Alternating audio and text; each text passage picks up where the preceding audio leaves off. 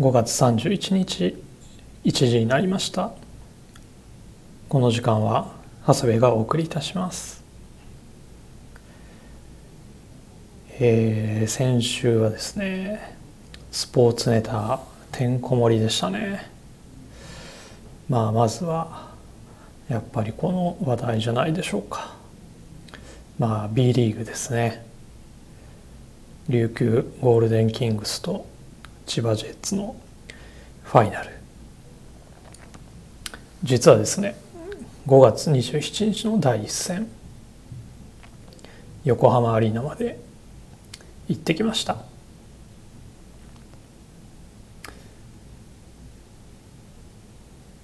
まあオーバータイムがね2回あってまあ接戦の末琉球が96対93で第一戦をねまあ取ったんですけども。まあ最後までね白熱した試合でしたね。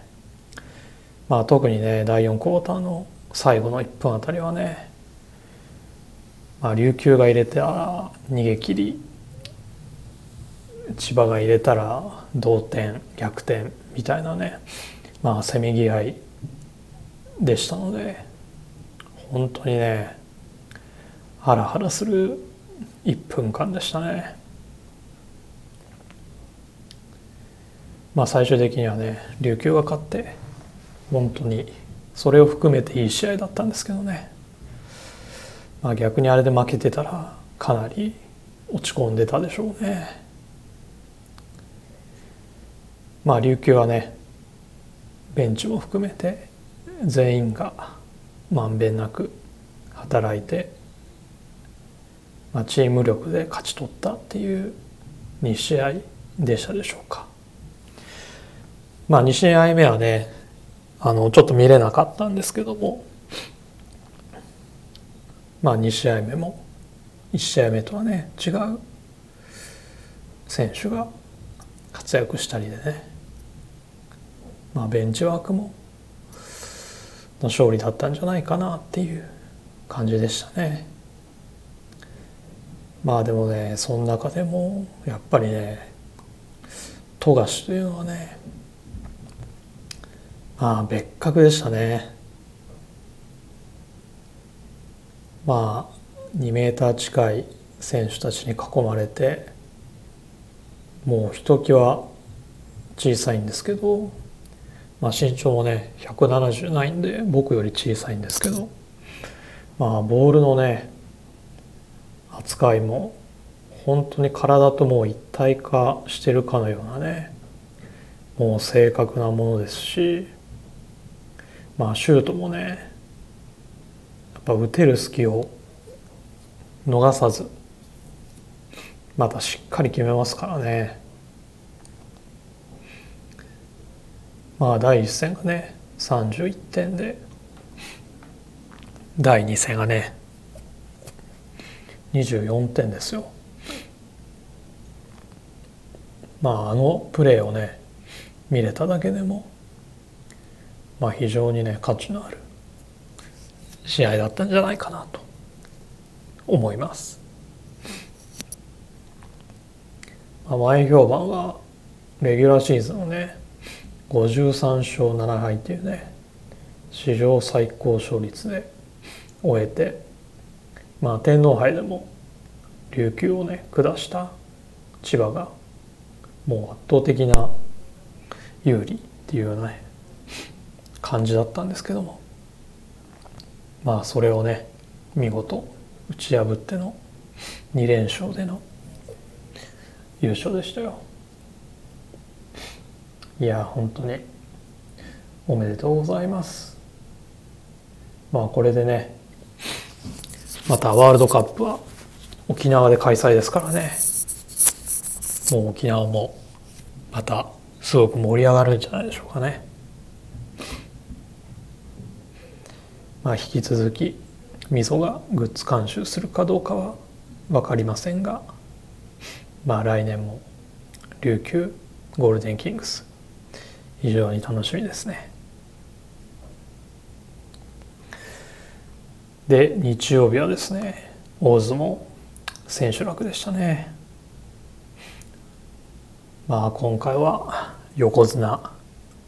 照ノ富士が3場所休場した明けで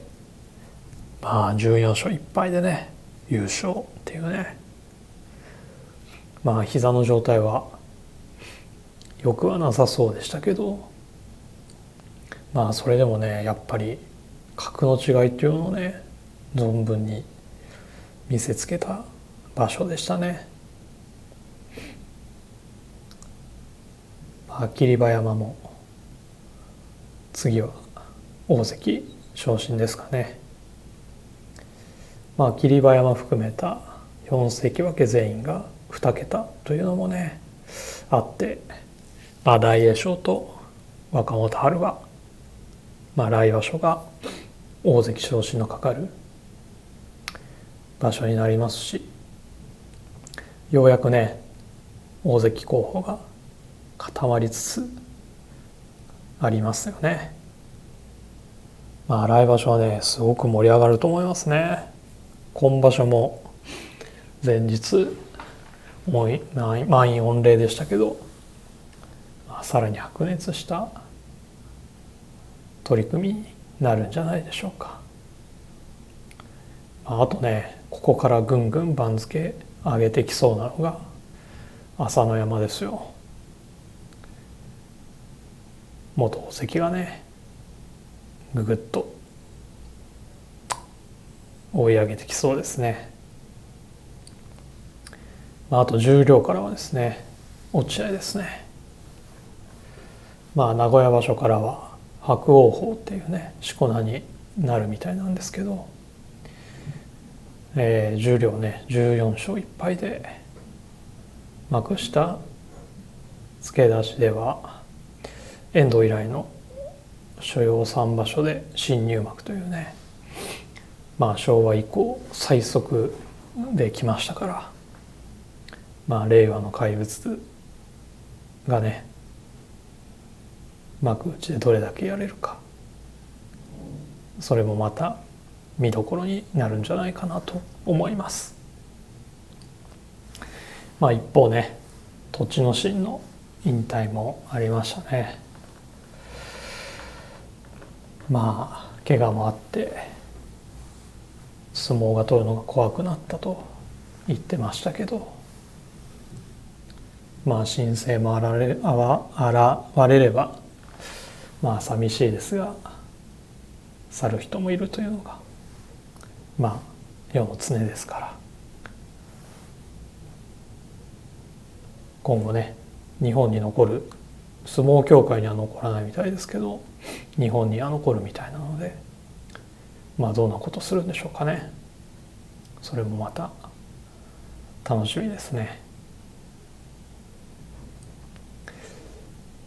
まああと最後になりましたが野球の方はですね。まあ広島横浜との6戦6連戦。まあ先週もね言ってましたけども。まあはっきり言ってね。まあ6連敗して10連 ,10 連敗13連敗にね連敗を伸ばすんじゃないかと思ってたところもありましたが。まあなんとですね両方とも2勝1敗でまあ6連戦をね4勝2敗でもう勝ち越しましたよ。まあ先週は先発がしっかりと抑えてましたから、まあ、そうなるとねドラゴンズはね割とね強いと思うんですよね。まあ中継ぎはね、まあ、12球団でも一番いいですからね。まあ今日から交流戦ですからもうそのね調子を維持して流れに乗っていきたいところですね。まあただですね開幕が PayPay でのホークス次がオリックスですからね。まあいじめみたいなカードですよね。まあドラゴンズですね。去年はバンテリンでホークスに勝ち越したんですけども実はあのペイペイドームでは全く勝ててないのでまあこの6連戦こそ全敗でねスタートとかありえるんじゃないかともう今から震えています。まあでも DH もあっていつもと違うチームとのゲームはねまあ楽しみですよね、まあ、ドラゴンズは交流戦あんまり得意ではないんですけどもここでの勝敗がまあペナントレースにもかなり影響しますのでまあせめてね五分で行ってもらいたいところです。はい。というところでそろそろ始めたいと思います。今日はですね、えー、実はこの収録使用のスマホと会社から貸与されているスマホ2台を使ってですね、えー、まあ使用のスマホで収録をしながら社用のスマホでまあメモを見て話して、まあ、ジングル流してってことをやってるんですけどまあ社用の携帯がですね水没しましてもううんともすんとも言わなくなりましたので今日はですねジングルなしで始めます。長谷部慎之介の「オールナイトビームスプラス」この番組は変わっていくスタイル変わらないサウンド All Night BEAMS+ supported by Shure 音声配信を気軽にもっと楽しくスタンド FM 以上各社のご協力で BEAMS+のラジオ局プラジオがお送りいたします。ということで、えー、まあジングルもね結構な時間稼ぎになったんですけども今日はないのでえー、このままレターの紹介に入りたいと思います、えー、インディゴプラスさんからです。いつもありがとうございます。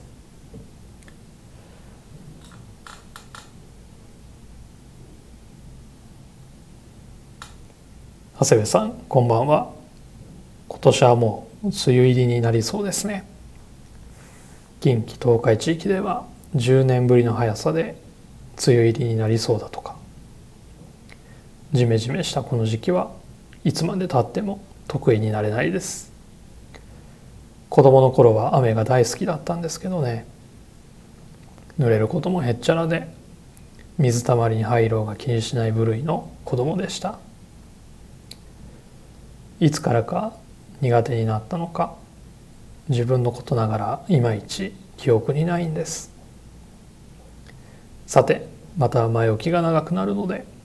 今週のウィークリーテーマ「雨のち切れるや」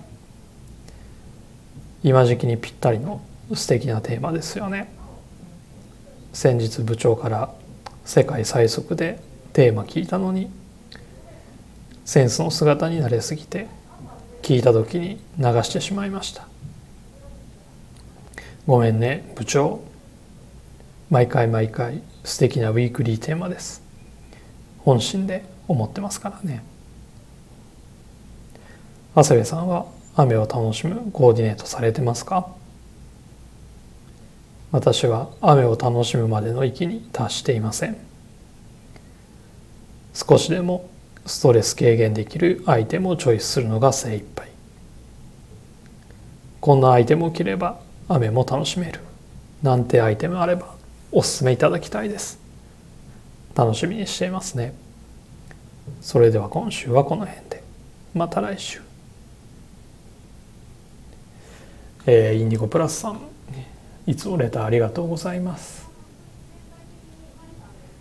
まあ雨はねまあ僕も楽しむまでは行ってないですね。まあ梅雨もジメジメして本当苦手ですし。まあ雨の日の思い出といえば強烈に思残っているのがフジロックフェスティバルでしょうか。97年なので大学生の時ですかね。いやそうか。大学4年生なのかな。まあフジロック第1回目ですね。友人たちと行きまして。まあその時はですね大雨。まあメンバーはですねそうそうたるメンツですよ。初日がサマーキャンプサードアイブラインドサザンカルチャーオンザキッズハイローズイエモン。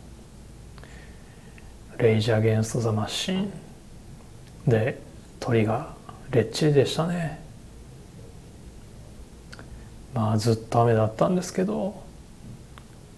まあ寒いのとしんどいのとまあ鳥のねレッチリの時はもう嵐でね骨折して腕つって髪をね振り乱しているアンソニーとまあフリーのね地響きのようなベースはねもう嵐と相まってすごく迫力がありましたね。まあでもねあまりにも風が強かったんでもうすぐ中止になっちゃったんですけどね。まあそっからね終わってからまあ僕らは車中泊だったんですけど駐車場まで戻るのもねまあ運営も初めてだったですからまあ悲惨な状態でしたね。もうバスにも乗れない。もうバスは来ない。もう本当にね暴動寸前の夜でしたね。でもね翌日めちゃめちゃ天気良かったんですよね。まあ中止だったんですけど。2日目はねベックとかウィーザーとかも出る予定だったので見たかったんですけど。まああの朝起きた時のねもう嘘みたいな晴天はねもう今でもはっきりと覚えてますね。まあ帰る時の渋滞ともうねしんどすぎて誰一人言葉を発せず帰ったのをね覚えています。でそれ以来フェスには一度も行っていません。っていうのはねあの雨の思い出でしょうか。はい。インディゴプラスさんレターありがとうございました。ではウィークリーテーマいきたいと思います。雨のち切れるや雨降って服固まる。雨で気分が下向く日でも好きな洋服を着ていれば気分は虹色晴れやかに。今週は来たる梅雨対策企画。皆様の雨を楽しむ鉄板の雨コーデを教えてください。ということですね。まあ今週東京はほぼ雨予報で。まあ九州北部から東海まではインディゴプラスさんも言ってましたがまあ梅雨入りするってウェザーニュースでは言ってましたけどね。まあ昨年は6月中頃。まあ平年だと6月の5日から6日頃が梅雨入りということなのでまあ今年は少し早い梅雨入りになるみたいですね。まあ予報ではその分梅雨明けも少し早まるということなんですけども。まあこの1ヶ月憂鬱ですよね。まあ今はねビームスでもアクテリクスはじめとする、まあ、アウトドアブランドのもう防防水暴風のねもうシェルがあって雨の日も快適なね素材使っているウェアはまあたくさんありますけど、まあ、実はですね、まあ、僕はゴアテックスみたいなハイスペックな素材のアウターはねまあ1枚も持っていなくてまあせいぜいプラスの撥水のアノラックか。去年のシェラデザインのねロングマウンテンパーカーくらいでしょうか。まあ先日ウェアハウスの広報の藤木さんにお招きいただいて日比谷の野音にビギンのライブをね見に行ったんですけどまあその時も雨ぱらついてましたがまあ藤木さんなんてねガチミリタリーのコットンのあのラックでしたからね。まあ筋金入りの人はゴアテックスとかもうハイテク素材なんかにもねもう時代に関係なく皆無ですよ。さすがだなと思いました。まあ僕はね高校の生の時自転車通学でまあ雨の日も自転車で通学してたんですけどまあが結構ね学校則が厳しい学校でまあ学校指定のねカッパを着ないといけないんですよね。クリーム色のね。まあ当然傘差し運転危ないですから。まあ着た方がねいいんですけど。まあみんなねもちろんね多感な時期ですから着たがらないんですよね。カッパをね。まあダサいし学校つけたいしね。まあ高校生ではあるあるなんでしょうけど。まあそれでもね僕はねきっちり着てね着替えも持って行ってましたね。もうダサいのが嫌っていうよりね濡れた状態で一日過ごすっていう方がもっと嫌だったので本当に濡れないようにカッパ着てましたね。もう靴下が濡れたままとかねほんとめっちゃ嫌でもうかっこ悪くても濡れないことをね優先していましたね。まあ今もそんなところがあるので。雨の日はね特に快適に通勤できるウェアを選んでいるつもりではあります。ゴアテックスは持ってないけど。まあ自分にとってのこの時期の雨のコーディネート。まずはトップスはですねえっ、ー、とビームスプラスのあのラックなんですけど、えー、商品番号がですね3818-0164 3818-0164ビームスプラスジオメトリックプリントアノラックですかね、えー、これですね2022年春夏のアノラックなんですけどまあその名の通りジオメトリックプリントをあの小松マテーレのモナ・リザプリントで施したものですね。今はアウトレットページで販売されております、まあ、1950年代後半から60年代前半のヨーロッパのアウトドアウェアをデザインベースにしたあのラックなんですが素材はですねリサイクルナイロンに、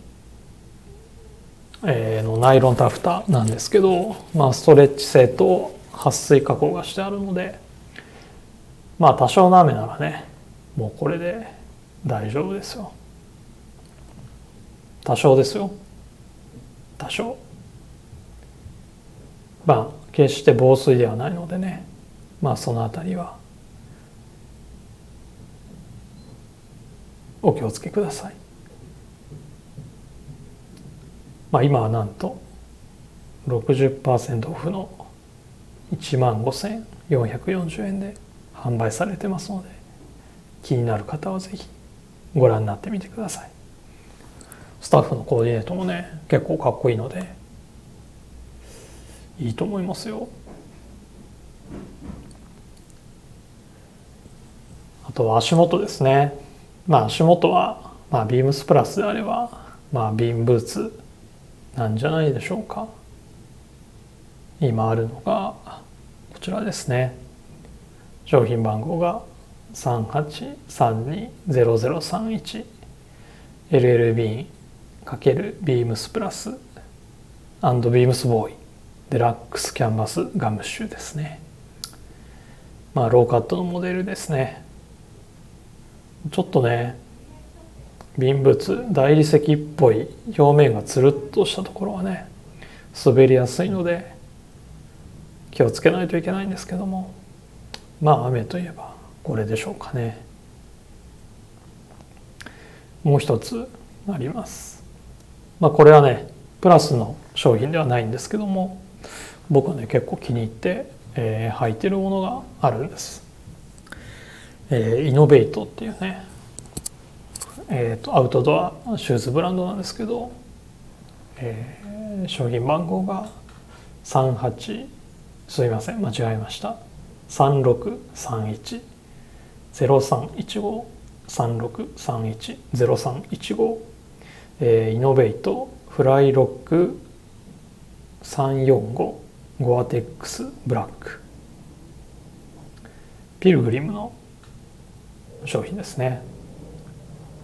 今ホームページホームページじゃないわ。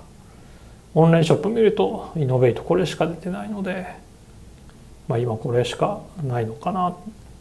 ていう感じなんですけども、まあ、僕は以前、えー、ピルグリムが別注した毛足の長いねスウェードをしたゴアテックスを搭載したモデルを愛用しています。まあちょっとね90年代の ACG ナイキの ACG っぽい面も彷彿させてまあ機能性もねグリップもあって滑らないしまあソックスが濡れるってのが一番嫌なのでやっぱりねゴアテックスっていうのはね安心しますね。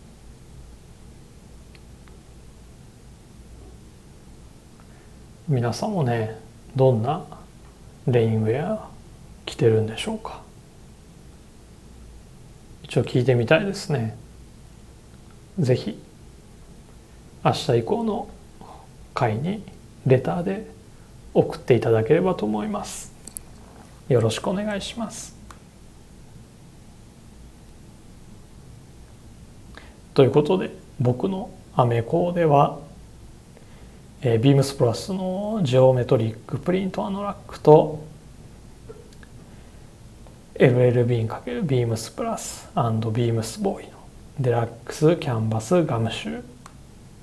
もしくはイノベイトのゴアテックスシューズ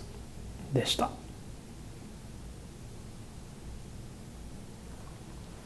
さて続いてこのコーナーいきたいと思います。長谷部のこれはいいです。今日はですね、えー、これから夏に向かって半袖ショーツの時期にはなるんですけどまああえてですねジャケットを紹介したいと思います。商品番号が38610091 3816あ間違えた。38160091 38160091ビームスプラスコンフォート模写4ボタン。ダブルブレステッドジャケット、えー、価格が税込みで3万3000円でございます、えー、模写。なんですけどもえー、メッシュ調でですねえーと、通気性と吸水性に優れた、まあ、量感のある素材なんですけど模写織とですね呼ばれる、えー、生地はですね、まあ、北陸石川県で織り上げた生地を使用しております。糸はですね、えー、シックシンと呼ばれる太さが不均一のポリエステルの糸を使用してて、まあ、ドライなタッチ感と深みのある色を表現できているということですね。まあ、模写とは何ぞやっていうところなんですけども写というですね、えー、記事があるんですね。社っていうのはですね糸辺に少ないって書くんですけど、えー、絡み織りという織り方で織られている、まあ、夏用の着物の生地ですかね。まあ、着物だけじゃなくて夏の羽織や帯なんかにもね用いられるんですけどまあ夏にね着ることのできる薄手の織物で糸と糸の間にね隙間があって布の目が開いているので、まあ、メッシュ調になっているので、まあ、通気性が非常にいいんですね。まあ車がかかったようなっていうような、ね、表現があるんですけども車は向こう側が見えるほど透き通った織物なので、まあ、そういった表現が生まれたっていうことですね。で「模写」っていうのはですねえっ、ー、とまあ写を模したっていうことですね。えー、ま真似たっていうことですかね。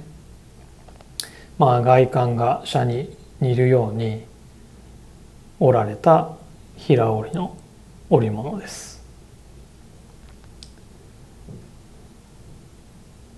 まあ生地がね模写が生まれた背景としては絡み織りがね特殊な装置を使うことや、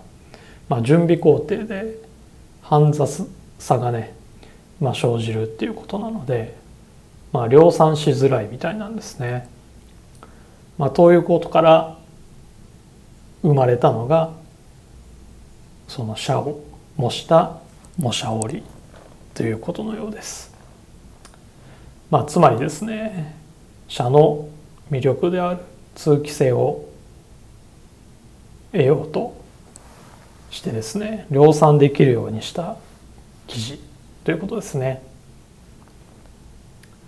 まあ記事の説明から長くなりましたがまあ要はね夏でも着られる快適なジャケットということです。まあ通気性がいいのと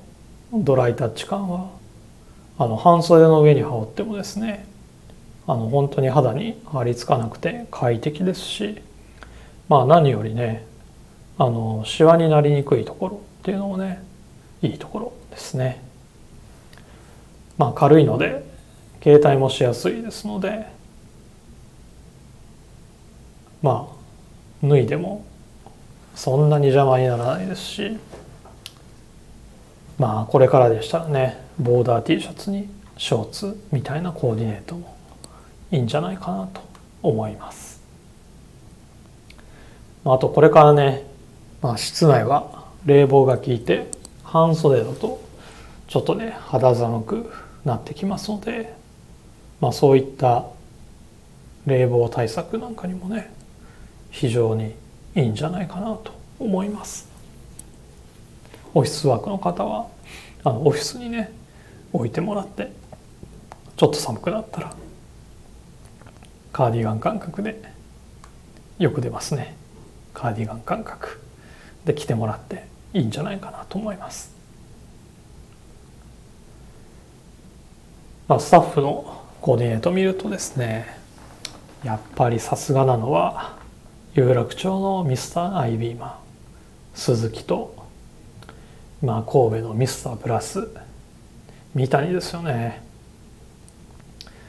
まあ鈴木はブラウンのジャケットにパッチワークの BD にチのトップサイダー。まあ肩書きにねボーダーニットですかね。もうプレッピーのお手本ですね。一方三谷はですね。まあベージュをチョイスしてましてタイドアップしてるんですがパンツはブッシュパンツというね。これもまたビームスプラスらしいコーディネートだなと思います。まあ他にもですねあの辻堂の武藤君はですねもうデニムを合わせたスマートなコーディネートですしワネワネくんですかね。まあ変な名前の子がいるんですけどはですねあのパンツがオーバーオール。インナーにですねもうジージャンを着てナバホパールっていうねこれがね非常にかっこいいなと思っております。まあ大人が来てもですねマネマネ君みたいにね。とか武藤君みたいにね。若い子が来てもそれぞれの着こなしが楽しめるジャケットだと思います。今から夏にかけても十分活躍してくれると思いますので気になった方は是非店頭でご覧になってください。今日紹介した商品は、えー、サムネイルのところに URL 貼っておきますので皆様よろしくお願いいたします。レターを送るというページからお便りを送れます。ぜひラジオネームとともに話してほしいことや僕たちに聞きたいことがあればたくさん送ってください。メールでも募集しております。メールアドレスは bp.hosobu.gmail.com bp.hosobu.gmail.com ツイッターの公式アカウントもございます。ビームスアンダーバープラスアンダーバーまたはハッシュタグプラジオをつけてつぶやいていただければと思います。それでは明日のスキマプラスもお楽しみください。それでは今週はこの辺でまた来週。